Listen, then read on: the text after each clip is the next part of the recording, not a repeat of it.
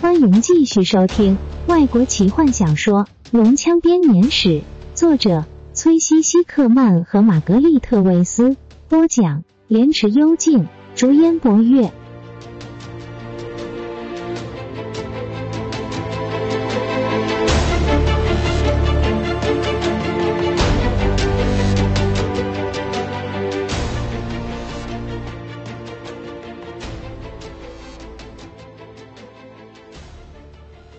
哈，雷斯林听到第一声号角声穿透下午的宁静之后，冷静地说我早就料到了。：“何风一边想着该怎么做，一边用不满的眼光看着雷斯林。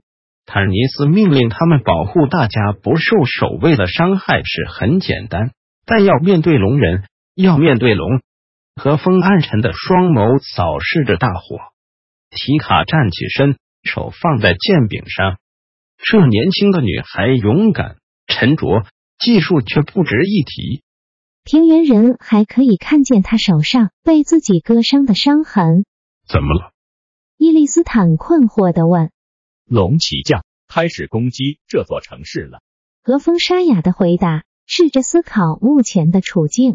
他听见一阵金属的撞击声，卡拉蒙醒了过来。高大的战士看来一点也不紧张，感谢天。虽然何风讨厌雷斯林，但他也不得不承认，这对双胞胎结合钢铁与魔法的战绩相当的高明。罗拉娜，他也注意到，看起来也非常的冷静，但他是个精灵。何风还是没有学会真正的相信任何精灵。如果我们没有回来，就尽快出城。坦尼斯是这样跟他说的，但坦尼斯也没有料到会发生这样的事。贸然出城只会在大平原上遇见龙人大军。何风现在终于知道，他为什么在旅途中一直觉得有人在监视他了。就在第一只龙虎冲向这个城市的时候，他用族中的语言咒骂着，并且感觉到金月紧紧的抱着他。何风低头看去，看见了金月的笑容以及他眼中的信任。金月毫无保留的信任真神，也相信何风。何风松了口气，不再感到惊慌失措。一阵波动撞击上这栋建筑，他们可以听见街上的惨叫声，可以听见火焰猛烈燃烧的声音。我们得赶快离开这一层，到一楼去。何风说卡拉蒙，记得把骑士的宝剑和其他的武器一起带上。如果他们，：“他本来要说还活着，可是看见罗拉娜的神情，让他没办法继续说下去。如果坦尼斯和其他人逃出来，那么他们会回到这边。我们在这里等他们。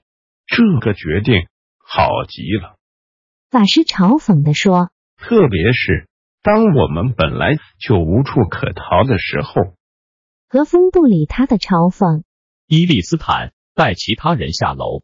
卡拉蒙、雷斯林，你们两个先留下来。其他人离开之后，他很快地说我们最好的做法，依我所见，还是只能待在屋里，封锁这整栋旅馆，上街是死路一条。你认为我们可以撑多久？：“卡拉蒙问。”何风摇摇头，也许几个小时吧。他简单地说。两兄弟看着他，脑海中同时浮现了奎苏族遭到屠城的惨状，以及索拉斯被攻陷时的样子。我们不能被活捉。雷斯林低声说。何风深吸一口气，我们会尽量守住，他的声音带着些微的颤抖。但如果我们守不住，他手放在腰间的刀上，却说不出自己将会怎么做。不用这么麻烦，雷斯林嘶哑地说。我有草药，只要混合一杯酒，既快速而且毫无痛苦。你确定吗？何风追问。相信我，雷斯林回答，草药是我最擅长的知识。他毫不迟疑的回答，同时注意到平原人的身躯正微微发抖。如果我还活着，何风柔声说我会给他或他们这种毒药。如果没办法，我明白了，你一定要相信我。：“法师回答。罗拉娜呢？”卡拉蒙问你知道精灵的个性，他不会。交给我来处理。雷斯林柔声重复道。平原人看看法师，感觉到一阵毛骨悚然。雷斯林冷静的站在他们面前，双手交叠放在袖子里，兜帽遮住大半的脸庞。何风看着自己的匕首，考虑其他的做法。不，我做不到，至少这种方法不行。很好，他吞咽着口水说他停下来，害怕自己要走下楼梯面对其他人，但街上的沙发声越来越清晰。何风猛然转头走下楼梯，把两兄弟留在楼上。我会奋战到死。：“卡拉蒙试着以理所当然的语气对雷斯林说，但说不到几个字，他便控制不住自己的声音。答应我，小弟，如果我，你会自己服下这毒药。不需要，雷斯林简短的回答。我的体力根本不足以撑过这么大场面的战斗。我会先因自己的法术耗尽体力而死。坦尼斯和吉尔塞纳斯奋力冲出人群，相对更强壮的半精灵努力推挤、拉扯，才逃出了那群失去理性的暴民。他们一次又一次的为了躲避龙的攻击而四处寻找掩护。吉尔塞纳斯双膝一软，坦尼斯被迫将他扶进骑楼下。精灵全身无力的软瘫在坦尼斯身上。半精灵看见红龙旅店之后，不禁赞美伟大的诸神，但很快的，他赞美又变成了咒骂，因为旅店前面几乎已经完全被那些黑漆漆的爬虫类给包围了。坦尼斯拉着全身无力、盲目跟进的吉尔塞纳斯，跌跌撞撞的躲进一个屋檐下。吉尔塞纳斯坦尼斯大吼，旅店，他被包围了。吉尔塞纳斯抬起头，茫然的往前看。